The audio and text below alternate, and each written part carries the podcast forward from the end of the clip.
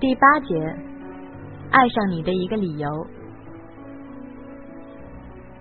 我并不确定刘海波是不是喜欢我，或者这么说吧，我知道刘海波喜欢我，但我不确定刘海波是不是爱我。感情这玩意儿挺奇怪的，你可以挺随便的就喜欢上一个人，可你怎么也不能随随便便。就爱上一个人，我得承认我是爱宋乐天的，我对他一心一意，从未想过以后或者以后的以后会跟别人好。这世界变化越来越快，年轻人也越来越开放。宋乐天他们宿舍老大过生日，他们老六居然送了他一盒保险套。老大生日那天，女朋友来了。哥几个都躲出去了，跟老大说俩小时以后回来。这样的事儿见怪不怪。我们系也有好几个女孩，大二刚开学就搬出宿舍跟男朋友同居的。我不是没机会单独跟宋乐天共处一室，可宋乐天从来没要求过什么。其实他要真要求，我猜我不会拒绝。可他什么都没要求过。那会儿，我觉得宋乐天特正人君子，觉着这辈子嫁给这么一个人真挺好的。就好像当初我是因为他打架那件事儿才确定我喜欢他的，我也是因为一件事儿才敢确定我是爱他的。大二快期末考试的时候。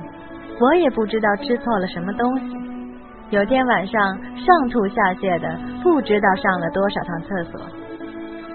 我睡上铺，厕所离寝室又远，几趟下来我就顶不住了，好悬倒走廊里。等我第 n 加一次从上铺爬下来的时候，终于把王艳给折腾起来了。他让我在他床上睡了后半夜。第二天早晨一来电，他的尖叫把全宿舍人都喊起来了。据王艳说，当时我面无人色，嘴唇发紫，额头滚烫滚烫，吓死个人。他们七手八脚把我抬到校医院去了。说实在的，我对我们学校那校医院真不感冒，瞅着那医疗设施就跟个乡村诊所似的。不受人待见，可现在病病歪歪的就任由处置吧，总比外边看病便宜。那一天真是折腾惨了，我整个人都虚脱了。大夫说是急性肠胃炎，让我跟医院吊点滴。我肚子那个疼啊，疼得翻天覆地的，想吐，胃里没东西，呕出来的都是胃酸。难受死了，正难受呢，门外边冲进来一人，细马长条的，我瞅着眼熟。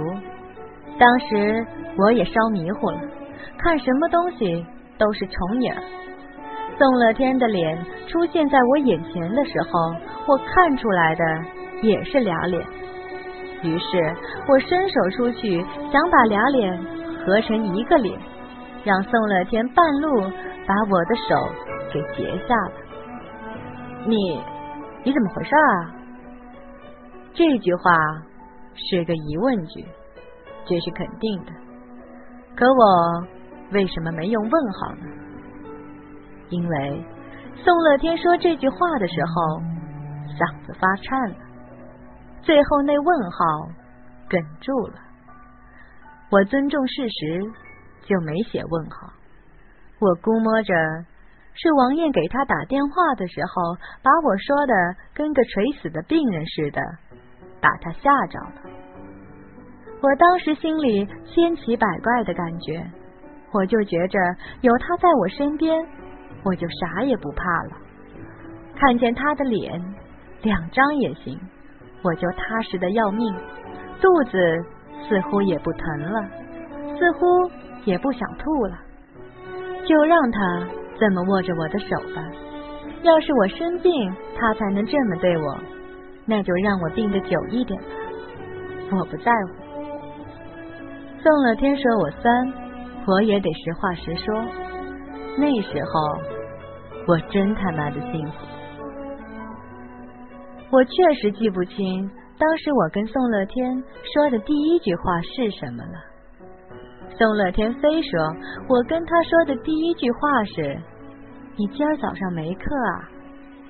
我坚决反对，因为我从来不关心他有课没课。大学时代，我曾经多次教唆他逃课未遂，我哪能管他那个？后来想跟王艳证实这件事儿，几次三番的都被其他事儿给岔过去了。我记得。当时我想起来高三时候宋乐天对我说的一句话：“你要不生我气，我以后都这么照顾你。”他还真是这么做的。那当口，我觉得这就是爱情吧。这要不是爱情，那我估计这辈子我是碰不上爱情。因为那次生病。宋乐天一个寒假几乎天天往我家跑，准时准点的，比送牛奶的来的还勤。因为这，我俩那个寒假没去找刘海波玩，他还老大意见。我妈我爸都知道我在和宋乐天谈恋爱了。至于他们所问的是不是我们在高中就密谋谋反，我死不承认。宋乐天他妈很夸张的熬了鸡汤让我去喝，弄得我好像真生了什么大病似的。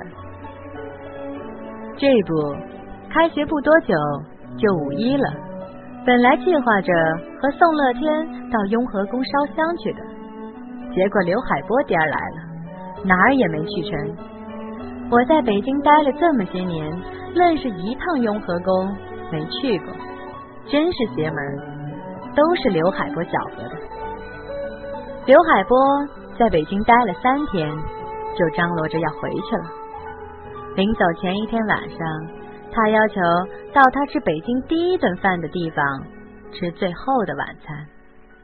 宋乐天说：“你们文人就是麻烦，吃个饭还一套一套的。”我听了，赶紧往饭卡里存了五十块钱，任由宰割。食堂里碰上王艳了，没等我言语，宋乐天老远就喊：“王艳，这来！”那叫一个亲呐！王艳拿着饭盒站在我们桌子边上，我给他介绍刘海波。这两流氓你都认识了？这是我高中班主任刘海波。刘头，这是我们系第一美女王艳。刘海波正在跟一块排骨较劲儿，听见我说话，含含糊糊的答应了一声，冲王艳点了点头。我打饭去了，你慢慢吃。王艳走了，比平时的速度慢。宋乐天见怪不怪，他知道王艳跟我们学校的男生都懒得说话，何况不认识的刘海波呢？要不是宋乐天大牛是我死党，王艳也不搭理。可我却觉得王艳有点不一样，究竟不一样在哪儿，就说不清楚了。大牛跟我说，刘海波住他宿舍那几个晚上，跟他聊了很多。大牛告诉我，刘海波特坦白的跟他说，他来北京。就是来看我的。大牛问刘海波是不是喜欢我，刘海波没吱声。大牛说，刘海波嘱咐他这事儿不能跟我说，尤其不能跟宋乐天说。大牛还是跟我说了，我再次告诉大牛，千万不能跟宋乐天说。宋乐天那人是个醋缸，把这事儿一说。那刘海波跟他的友谊就算是完了。